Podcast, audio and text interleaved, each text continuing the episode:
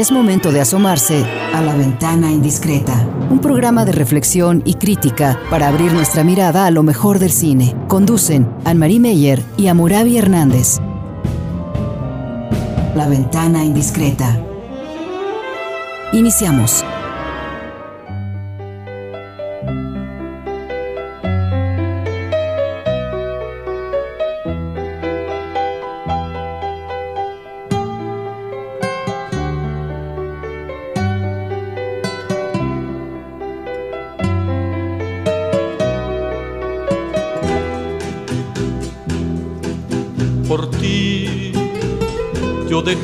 De pensar en el mar. Por ti yo dejé de fijarme en el cielo. Por ti me ha dado por llorar como el mar. Me he puesto a sollozar como el cielo. Me ha dado por llorar. Por ti la ternura se niega conmigo.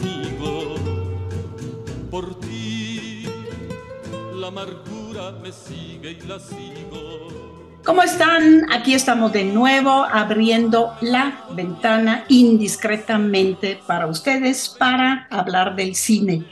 ¿Cómo están ustedes? ¿Cómo estamos nosotros? Amurabi, tú por tu lado, también tuviste una semana eh, cargada con temas de cine, ¿no? Como yo. Hola, Marico, hola a todos los que nos escuchan. Ha sido un, una semana pesada, muchas, muchas noticias, muy, muy intensas además, en el mundo de la cultura y de los libros y del cine. Eh, pero pues nosotros vamos a hablar de dos películas mexicanas que nos emociona mucho que ya estén cerca de estrenarse en Netflix y eso nos, pues es, es, un llamado como a pensar, seguir pensando el cine mexicano y para qué sirve y por qué nos interesa y es importante defender el cine mexicano también. Y tenemos que empezar con una noticia triste, pero lo, por el otro lado, de nuestro lado, este, hacer un, rendir un homenaje a nuestro Héctor Bonilla, uno de los actores que han dado eh, pues sí, la característica de lo mexicano a varias muy buenas y a muchas muy, muy buenas películas. Aparte de que ha hecho mucho teatro, mucha televisión.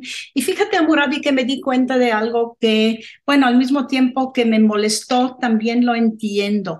Casi todas las notas acerca de la muerte de Héctor Bonilla e incluso desde hace años, dos, tres años ya, acerca de su enfermedad, y ya se le veía también, este, se le notaba también que estaba enfermo y seguía trabajando y trabajando. Iban alrededor de la televisión y ayer vi una entrevista con él que se hizo en el 2002 o 2003 de una de las televisoras, muy larga, más de una, una hora la, la, la entrevista.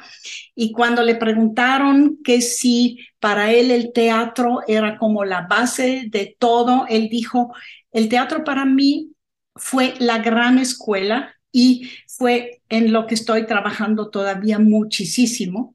El cine para mí es lo que me ha dado una fama casi, casi de coautor de algunas películas. Y la televisión fue, bueno, y se empezó a reír. Y la televisión la hice muy divertido y muy, digamos, muy entretenido y además me ha dado para comer se me hizo muy bonito y se me hizo muy cierto también.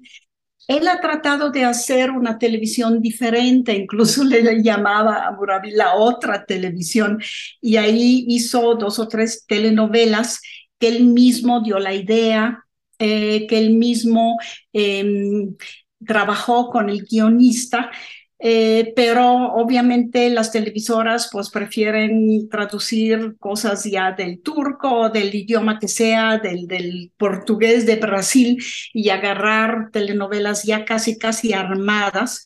Y entonces esa otra televisión que Héctor Bonilla tenía en la mente que se podía hacer mucho más cercana al teatro y al cine, pues no la pudo crear él, y la tenemos que buscar todavía o la tenemos que esperar todavía. Pero de las películas en las que él estuvo, eh, acabamos incluso de escuchar una de las músicas de María de mi Corazón, donde él hace un dueto con, eh, con Chávez.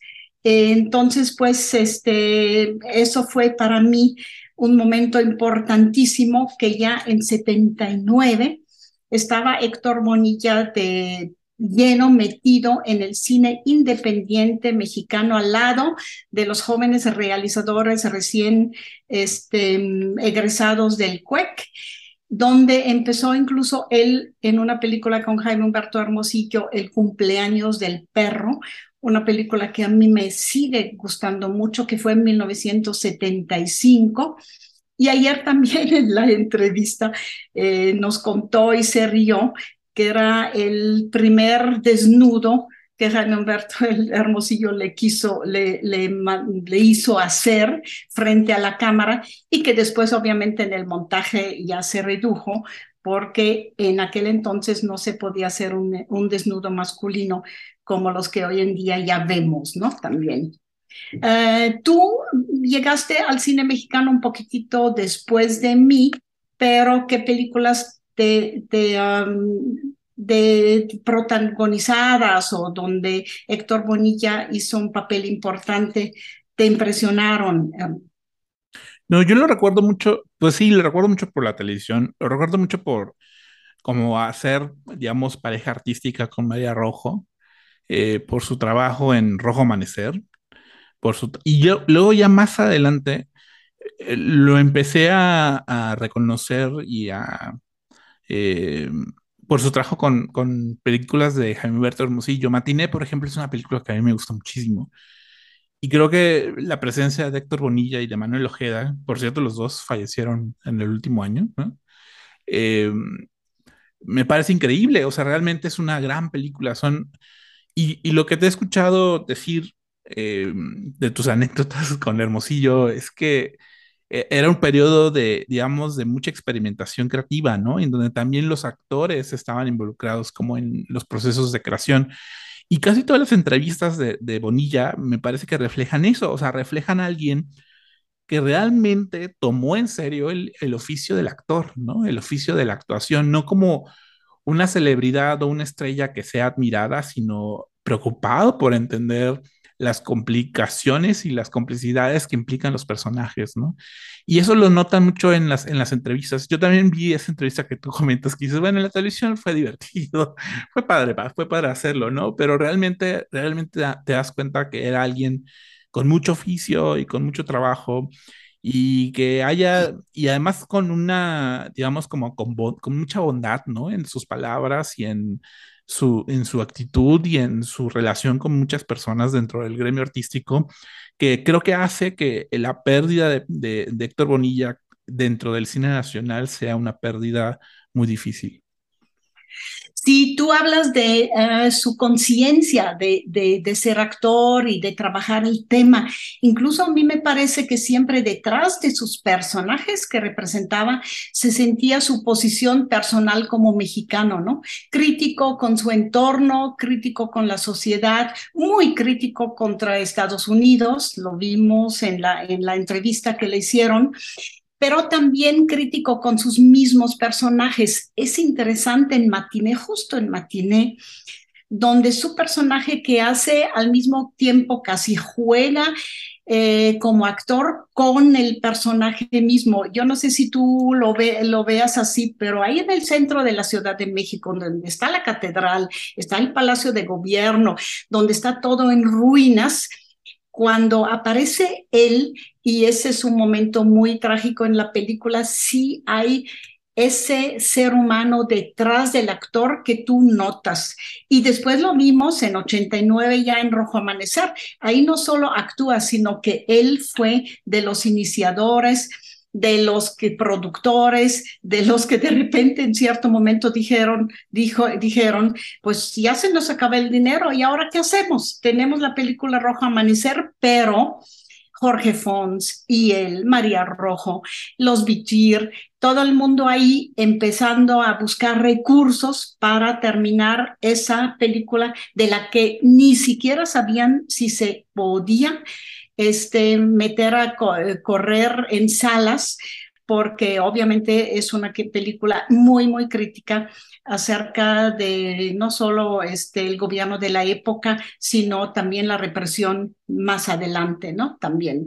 No sé si tú así también lo sentiste, pero para mí siempre tuvo esa presencia, lo mismo que Oscar Chávez, por ejemplo, con lo que hacían, también eran ellos, ¿no? Así eran ellos.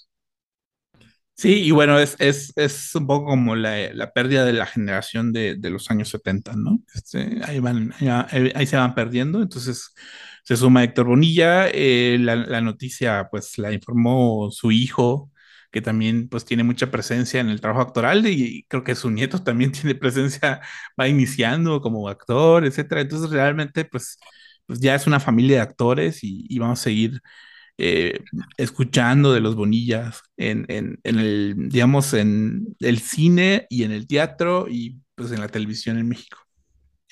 Sí, también otra noticia eh, que escuchamos en esa semana, bueno, más en los últimos días, fue uh, alrededor de, de, que se propusieron, pospusieron los premios Ariel en ese año, no hay convocatoria todavía y ahí se armó también la gran pregunta alrededor de, ¿se necesitan esos premios? ¿El cine mexicano tiene incluso la calidad?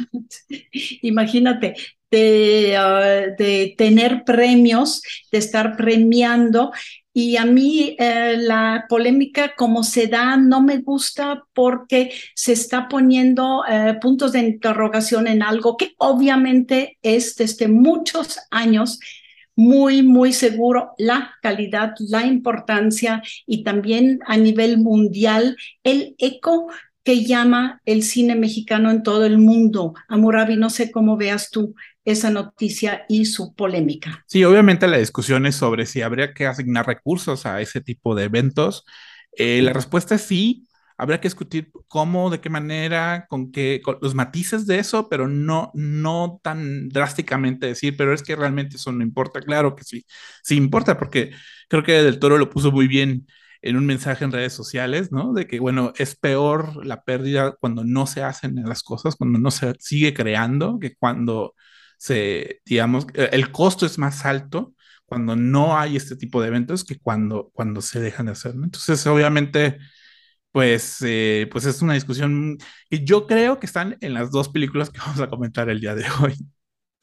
Sobre todo están en esas dos películas, pero también están en el futuro, ¿no? Eso es lo interesante, es una visión al futuro del cine mexicano que les está eh, faltando en ese momento al este, decirnos que en ese año no va a haber premios Ariel.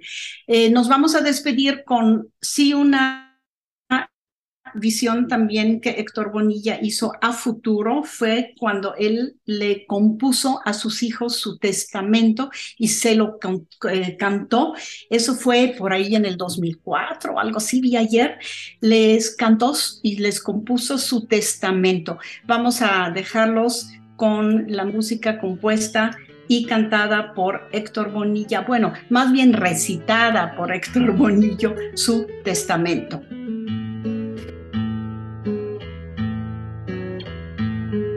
Pues bien, mis hijos tres, hago un recuento de todo lo vivido y lo pasado, de lo sufrido, de lo disfrutado. Rico que he sido, el más acaudalado, por el caudal de amor que he recibido a cambio del amor que les he dado. Y bien, mis hijos tres, es el momento. Me abruman tantas. Seguimos hablando de cine en la ventana indiscreta. Es momento de asomarse a la ventana indiscreta.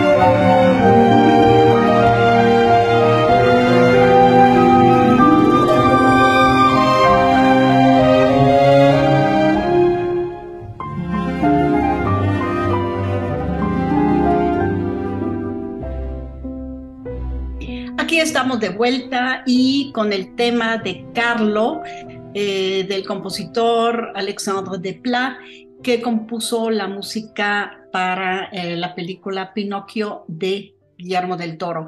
Me van a disculpar si le sigo diciendo Pinocchio, porque pues Pinocchio me acompañó toda la vida, mientras que la palabra y el nombre de Pinocho es más bien un poquitito extranjero para mí.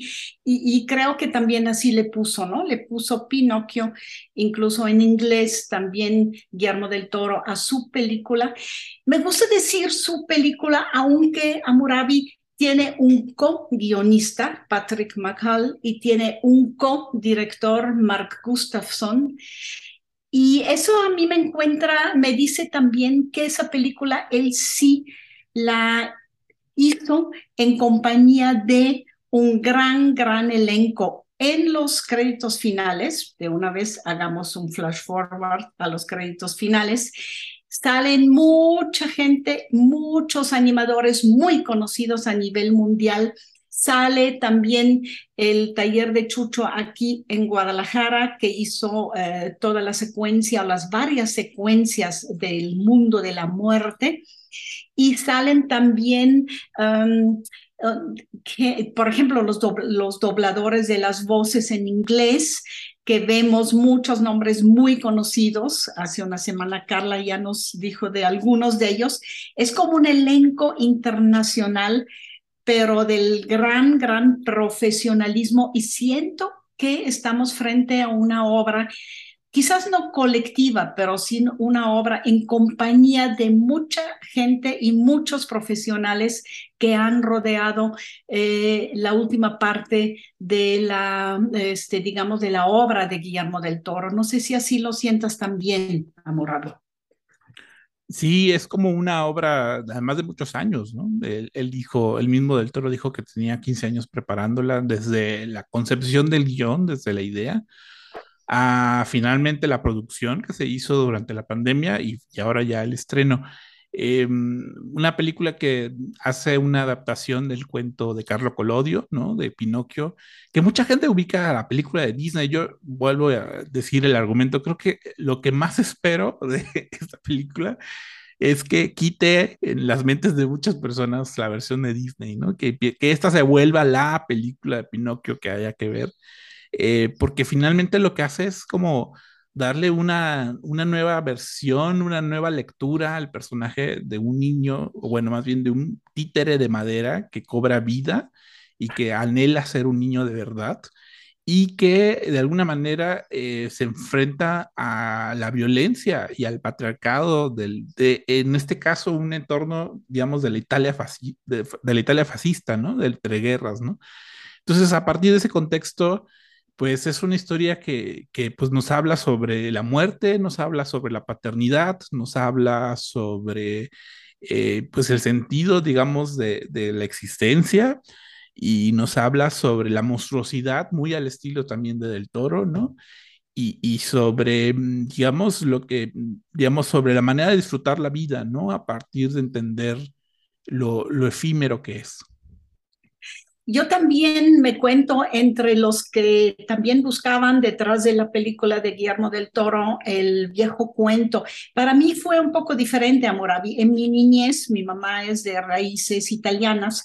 Obviamente Pinocchio en nuestra casa siempre fue un personaje importante en el sentido educativo, es decir, cuidado, no vayas a mentir, te va a crecer la nariz. Cuidado, no te acerques al fuego, te vas a quemar los pies como Pinocchio.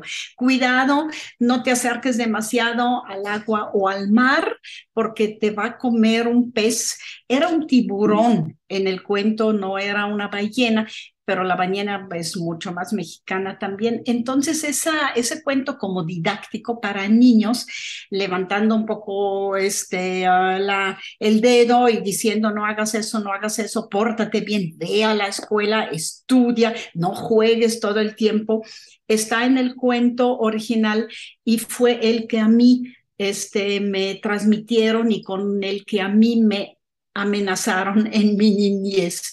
Yo la película de Disney tengo que admitirte que nunca la vi, pero sí sé que mucha gente y la mayoría de la gente está muy marcada por la película de Disney y busca un poquitito la diferencia de eh, la película de Del Toro.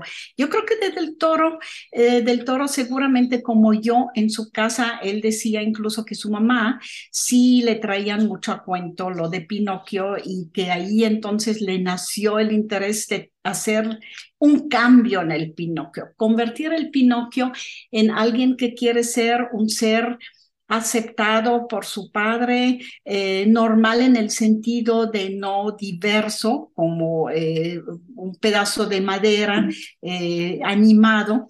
Y entonces este, de ahí nace un Pinocchio, yo diría, con alma y madera mexicana, porque sí reconozco mucho en la versión de Guillermo del Toro su propia Em, digamos, cultura que lo crió, también su propio tipo de educación, que no es el fascismo italiano uniformado, ordenado, impuesto, represivo, sino que es una manera mucho más latina, mexicana, de tomar, por ejemplo, el ambiente familiar y también la paternidad como algo muy, muy importante en la vida. Ese gran cambio para mí es fundamental porque me parece que es un Pinocchio este, no solo adaptado, sino totalmente reinventado desde los ojos y también la experiencia vital de la obra y de la vida de Guillermo del Toro.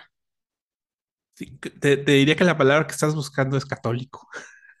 Muy católico todo. O sea, ahí está el tema. Por lo del sacrificio. Del, por sacrificio, lo del sacrificio y de la culpa y de la expiación eh, Pinocchio entra a un mundo en donde la gente le dice que él está cargando, él es una carga para el mundo y entonces tiene que aliviar esa carga, tiene que redimirla, este, porque digamos hay, hay un ser en una cruz de madera que es igual que él, porque también él es de madera, ¿no? Y entonces él de alguna manera está buscando aliviar eso, ¿no? Y eso, es, esa idea de monstruosidad es lo que finalmente es es el monstruo en la película. Eh, y lo que vemos es un Pinocchio también muy rebelde, ¿no? O sea, justamente tú decías, bueno, es que la, la novela o el cuento está buscando enseñarle a los niños cómo a comportarse dentro de esa sociedad. Y aquí lo que vemos del Pinocchio es que es alguien rebelde, es alguien libre, es alguien infantil en el sentido de que está desatado de las convenciones eh, culturales y, digamos, eh, digamos de, de, comportamiento de cómo debe ser un niño en una sociedad y además una sociedad como el fascismo.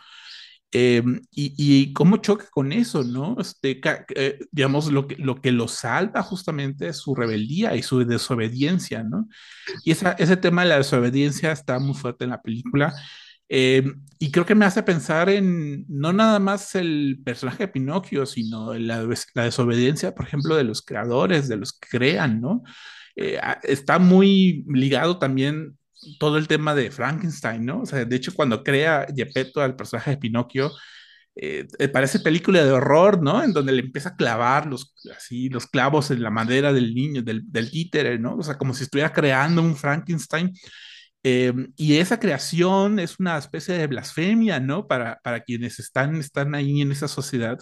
Y él dice, no, ahí esto es algo bello, esto es algo que nos va a cambiar, esto es algo que nos va a aliviar, es algo que además responde al duelo que siente el personaje de Yepeto por la muerte de su hijo.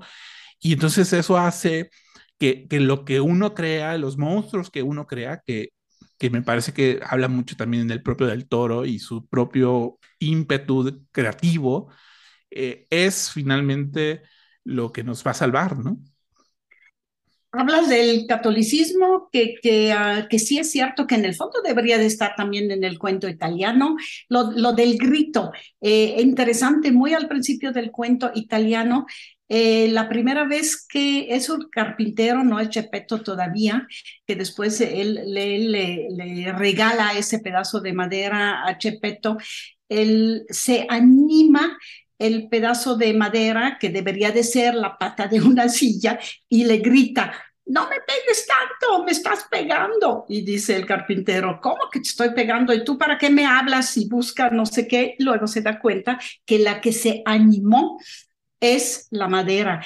Eh, a mí también yo creo que no es una técnica el stop motion y la animación para la película, sino que en el fondo la película es para mí una muestra de que la animación es animar los objetos, animar los sentimientos, animar aquí incluso a un niño diverso con lo único que tenemos en el cine y que es la animación stop motion. La animación stop motion es la que anima objetos muertos, materiales muertos, como es la madera, y darle vida, darle movimiento, darle carne propia, darle una, un destino a, esa, a esos eh, materiales es finalmente lo que es la animación y la animación stop motion. Por, por eso yo, por ejemplo, me resisto a decir que el stop motion es la técnica para hacer el Pinocchio, yo creo que el Pinocchio es la técnica de la animación, es decir, el carpintero y después Chepeto y después el mismo Pinocchio se animaron y se animaron a ellos mismos a partir de un trozo de madera. Eso se me hace de lo más casi casi filosófico o antropológico de la película en el sentido de que es es es y es sobre animación y animar. No sé si tú lo veas así también, pero yo ahí he llegado finalmente después de verla una sola vez que la necesito ver otras veces. Y habrá que verlas varias veces. Eh, Carla Castañeda, que estuvo con nosotros en el programa pasado, decía que llegaba cuatro veces viéndola y que necesitaba verla más porque los detalles eran había muchos detalles en la película que obviamente pues en una primera visión o segunda no, no son tan notorios, pero ella desde la producción lo entendía mejor, ¿no? Eh, sí, pues la animación es dar alma, es, darle alma y darle movimiento a las cosas. Y yo creo que el alma, eh, creo que la pregunta sobre el alma y para qué es, también está en la película, ¿no? ¿Para qué, para qué, para qué un, un muñeco de madera cobra vida, ¿no? O sea, ¿cuál es su propósito finalmente? Y eso se está, se está preguntando constantemente el personaje. Y habría que rescatar que eh, esa historia está muy contrastada con varias escenas en donde el personaje de Pinocchio eh, se supone que muere y visita una especie de, de inframundo, ¿no? Este, de, de mundo de más allá, que entiendo es, son las escenas que se grabaron aquí en Guadalajara, ¿no? Eso, eso se supone que se hizo aquí en Guadalajara. Y tengo la impresión que es como lo, de lo que más está llamando la atención en este momento, como todas las escenas de la muerte que se ven en Pinocchio, porque además también, pues, es una manera muy, no sé si la palabra sea reconfortante o quizás como filosófica o entendible de, de entender la muerte, ¿no? En la película.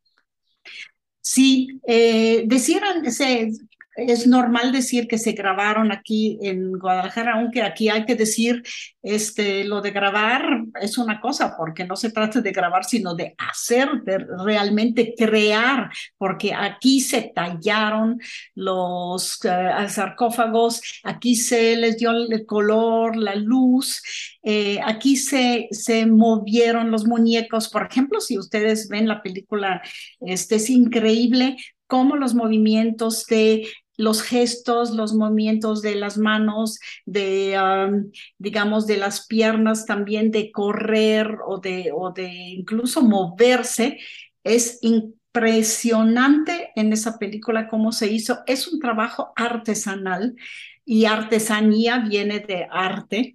Obviamente tiene que ver con, con animar con arte y con mucha artesanía también, trabajo de mano y trabajo de animación y trabajo de arte, eh, de, digamos, de colores, de montaje, de todo eso. Es impresionante lo que, lo que vivimos.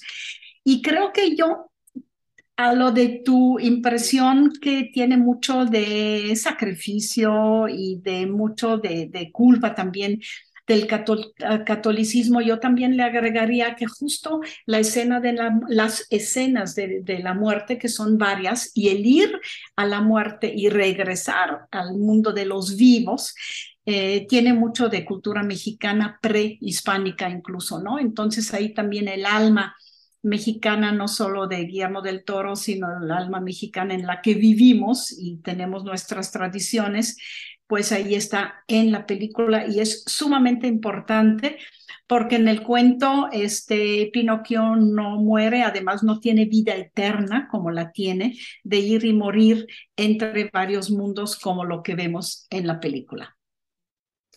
Y lo curioso es que en la idea original, digamos, el que sea de madera lo hace frágil y lo hace débil, pero acá lo esa fragilidad lo hace fuerte, lo hace un ser eterno, ¿no? Entonces eso eso a nivel existencial se vuelve, le da un, revés, ¿no? A esa idea del cuento de que Pinocchio es un niño indefenso, ¿no? Esto aquí en este caso más bien eso lo convierte en alguien completamente poderoso, ¿no? Y, y, que mueve a las personas también, ¿no?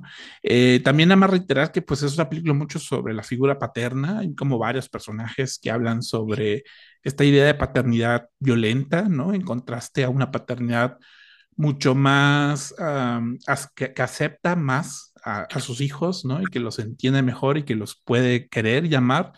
Y eso creo que también habla mucho de la propia familia del toro, ¿no?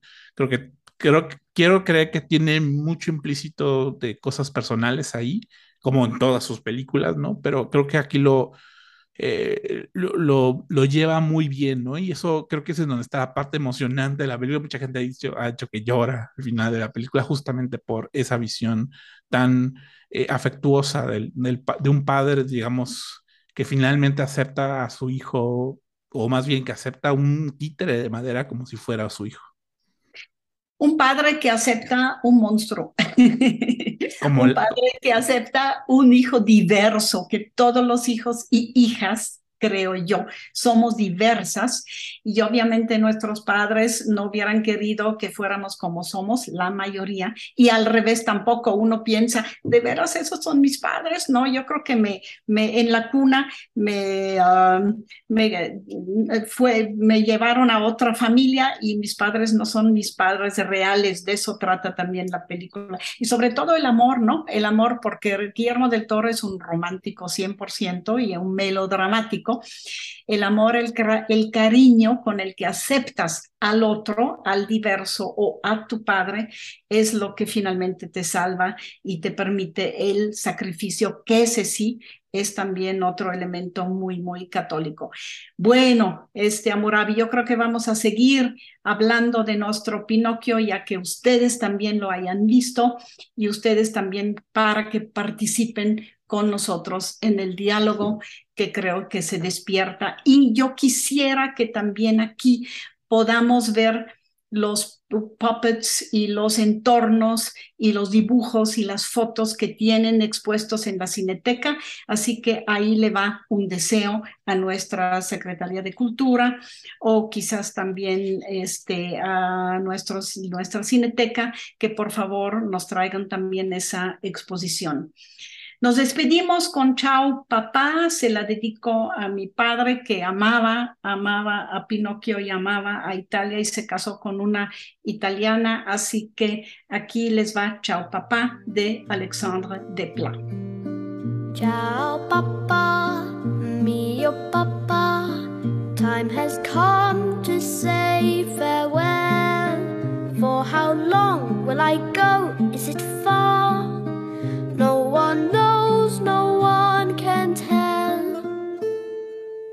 I am gone for a long, long time, I'll pack away a fine piece of shine.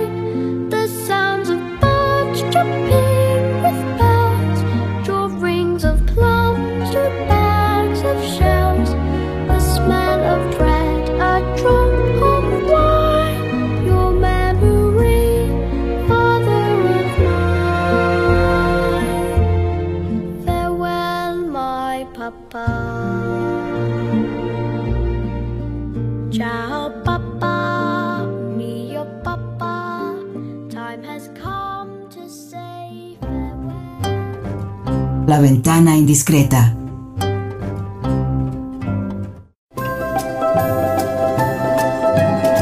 La ventana indiscreta.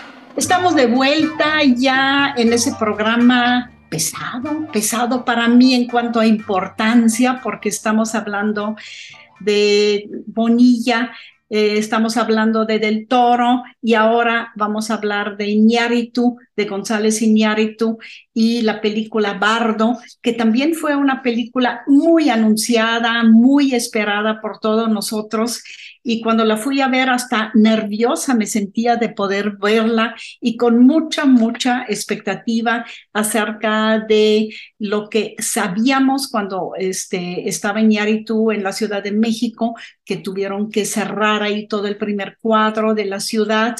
Y veíamos algún que otro así como eh, abriendo un poquitito la ventana a la película, pero realmente yo no me podía imaginar qué había hecho Iñárritu para que llamara tanto, tanto la atención, no solo que regresara a filmar a México, sino el tipo de película que estaba haciendo aquí en México.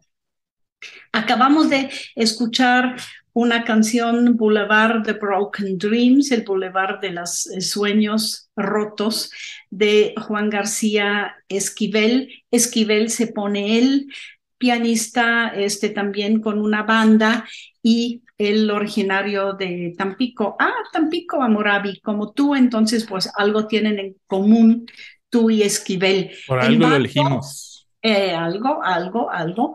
En Bardo eh, de Iñárritu, ¿qué tanto hay también adentro de Bardo y de lo que vemos de Iñárritu de mexicano? No tanto ahorita, si todavía para, para este, reconocer las ciertas partes, pero yo, por ejemplo, la primera escena donde estamos en un desierto y poco a poco estamos viendo como hay un personaje, una sombra de algo o alguien que con alas se levanta al cielo y como que entiende eh, que el cielo no es para él y regresa a la tierra o no se puede levantar y no puede volar.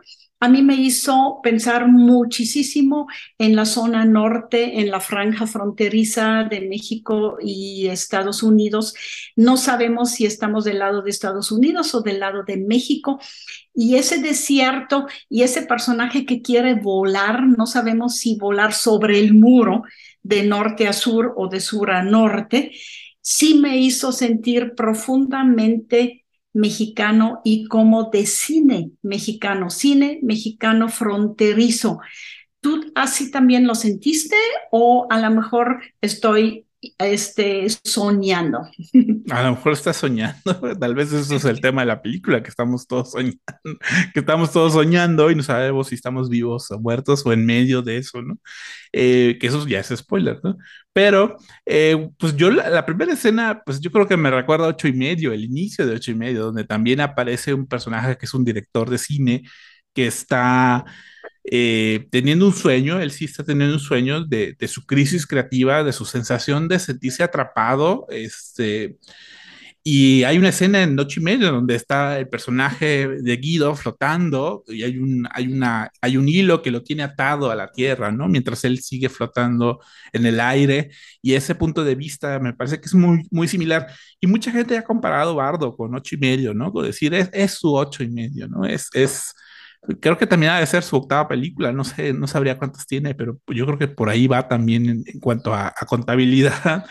Em, creo que más bien estaría interesante dejar de verla así y ver lo que tiene en términos, digamos, de, de, lo que, que, está queriendo decir, ¿no? O sea, me queda claro que es un personaje, en este caso, Bardo sobre un periodista, que es además un director de cine, que regresa a México para un homenaje, para recibir un homenaje, y en ese, en ese regreso a México, él se empieza a cuestionar, eh, a tener una crisis de identidad, ¿no? De, su pasado y de su futuro, de su, el no ser de aquí, no ser de México, pero tampoco no ser de Estados Unidos.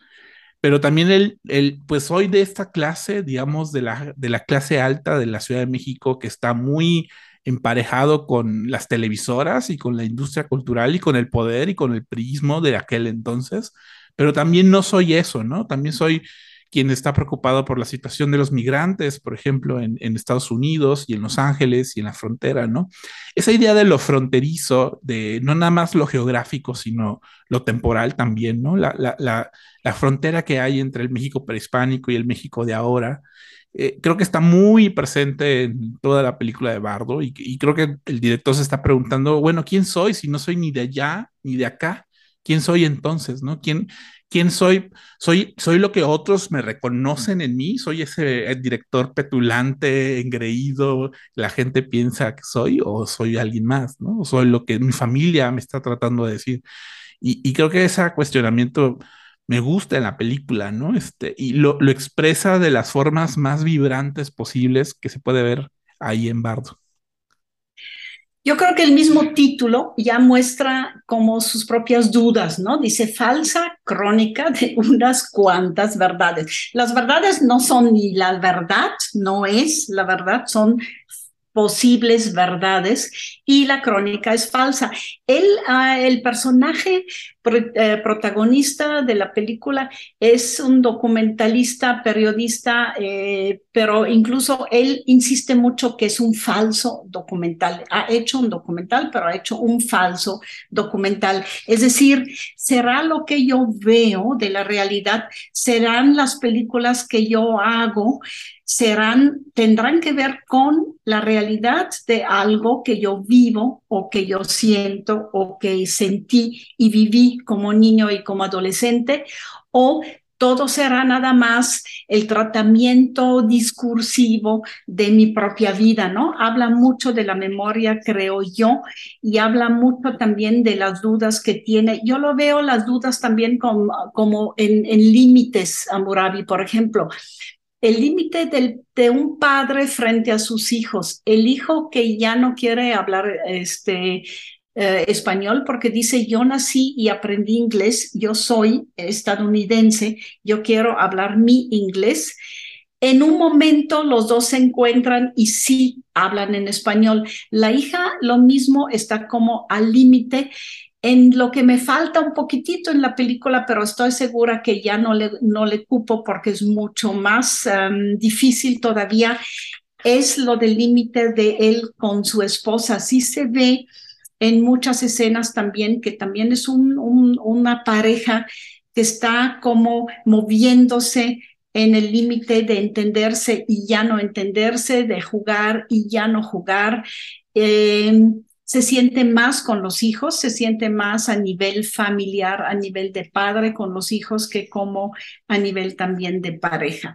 Y en cuanto a México también, su, su, insistencia, ahí lo siento menos felinesco, menos de Felín, sino más de Jodorowsky por ejemplo, o de Gámez con su película este, experimental, de qué, en qué símbolos pensamos cuando pensamos en México fuera de aquí y en qué símbolos y metáforas vivimos a México cuando estamos en el zócalo de la ciudad. Ahí, cuando él tiene su, este, extraño diálogo con Cortés sobre una pirámide, por ejemplo, de cadáveres. Es interesante lo que platican, pero es más interesante como símbolo donde estén y cómo estén los dos. El nivel familiar íntimo como hombre ya de cierta edad y el eh, nivel como histórico, antropológico de un criollo, como él se llama también, este, en Estados Unidos y en México, lo veo en esos dos límites también eh, muy inseguros, quizás muy falsas y con unas cuantas verdades que otras ni siquiera cupieron en la película, estoy segura quizás hay muchas falsedades, ¿no? Efectivamente. e incluso podemos asumir quizás su dilema también sea falso, pero em, el tema es como, bueno, ¿qué nos evocan finalmente a nosotros, ¿no? Eh, ¿Qué, qué, cuál es la verdad que evoca a partir de decir esas cuestiones falsas? A mí me gusta todo su tratamiento estético. Eh, no, no sé si tú estuviste o tú fuiste a la de Arena y Carne, la, la, la, exposición de realidad virtual que hizo sí. No, yo no, pero quería, quería preguntarte si tú lo ves.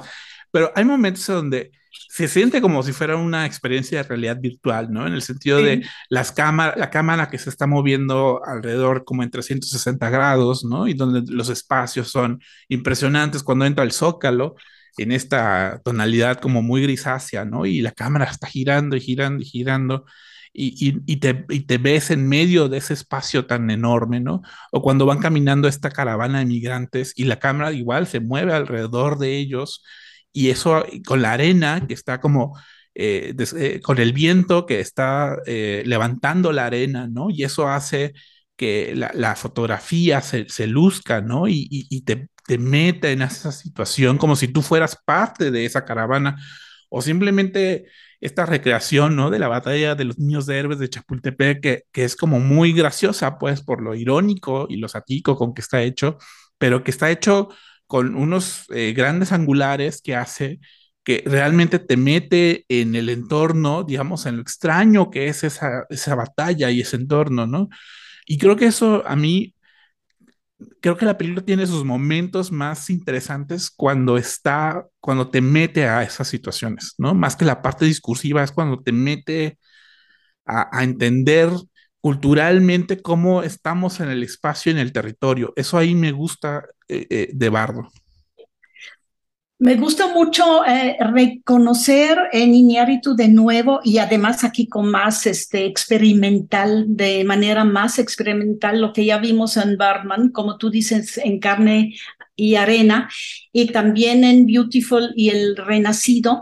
Eh, ese trabajo estético, eh, que la estética es el contenido, es decir, en los movimientos de cámara de Darius Condi, que es maravilloso en su manera de, de ser camarógrafo al mismo tiempo de narrarnos el entorno y mostrarnos como la inseguridad en el entorno. Es increíble cómo aquí la estética y la técnica este, crea finalmente la narración y el, y el, uh, y el sentido de lo que nos uh, transmite eh. Y ahí lo siento como alguien que también es muy experimental con el cine, experimental que qué tanto transmite al espectador no lo que cuento, sino cómo lo cuento, lo que hay detrás de, de lo discursivos, lo dices muy bien, y esas dudas finalmente y esas mm, que la gente lo siente como autorreferencial, como quizás protagónico del autor, yo así no lo siento, yo siento que nos comparte una manera de hacer cine para decirnos y pensar con el cine este, nuestra propia realidad y nuestra propia manera de estar en México. En mi caso es muy claro, soy extranjera aquí y al mismo tiempo que también trato de levantar el vuelo aquí y este, pisar el, terreno de aquí, también estoy en otra dimensión que es toda mi niñez y mi socialización en otra parte del mundo, ¿no? También. Sí, y yo nada más, bueno, creo que hace mucho que no escuchaba en el cine mexicano un, un comentario, ¿no? Sobre lo sitiado con que está la cultura en México a partir de, de las televisoras, ¿no? Y de los duopolios eh, de exhibición. Eh, y creo que ah, me pregunto por qué, por qué alguien como Iñárritu tendría que emigrar a Estados Unidos, pues, por, porque, pues porque él se dio cuenta que culturalmente hablando, o institucionalmente hablando es muy difícil crear en este país, ¿no? Y creo que lo que tienen ambas películas es como, como dos mexicanos que se fueron a Estados Unidos a hacer cine, están regresando y están tratando de, eh, pues como de, de, plantar semillas también en México, ¿no? Y tratar de armar proyectos nuevos y tratar de decir qué es lo que necesitamos en México, porque ellos ya lo vieron también en Estados Unidos, para que pueda como seguir creciendo la cultura en este país y que no les toque la situación que ellos vivieron. Eh, sí, tienes toda la razón. Lo que regresan diciéndonos, hay que arriesgarnos con nuestro cine, con nuestros discursos, ser más críticos frente a lo que vivimos, asumir lo que hay, pero también arriesgarnos hacia adelante. Eso tiene que ser como el futuro del cine mexicano, de los Arieles, que en ese año quizás no veremos ninguna ceremonia, pero sí, yo creo que tú y yo, como críticos de cine, también lo firmaríamos, ¿no? También le pondríamos nuestra firma, sí, sí, que siga el cine mexicano como mexicano, pero también como más arriesgado, yo creo. Si eso lo podemos dejar como conclusión de hoy, yo los, este, creo que no, no estamos tan, tan mal y creo que eso hace falta.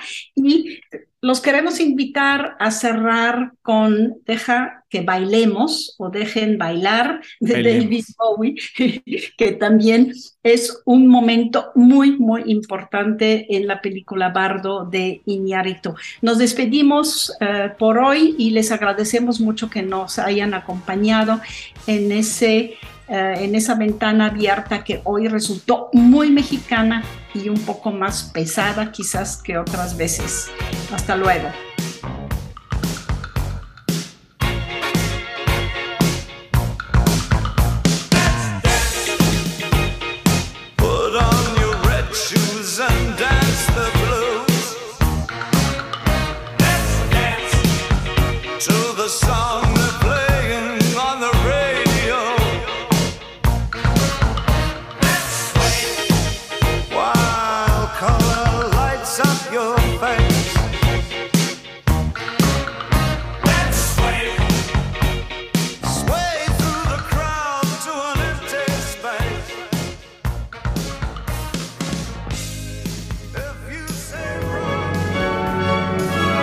Por hoy, cerramos la ventana indiscreta.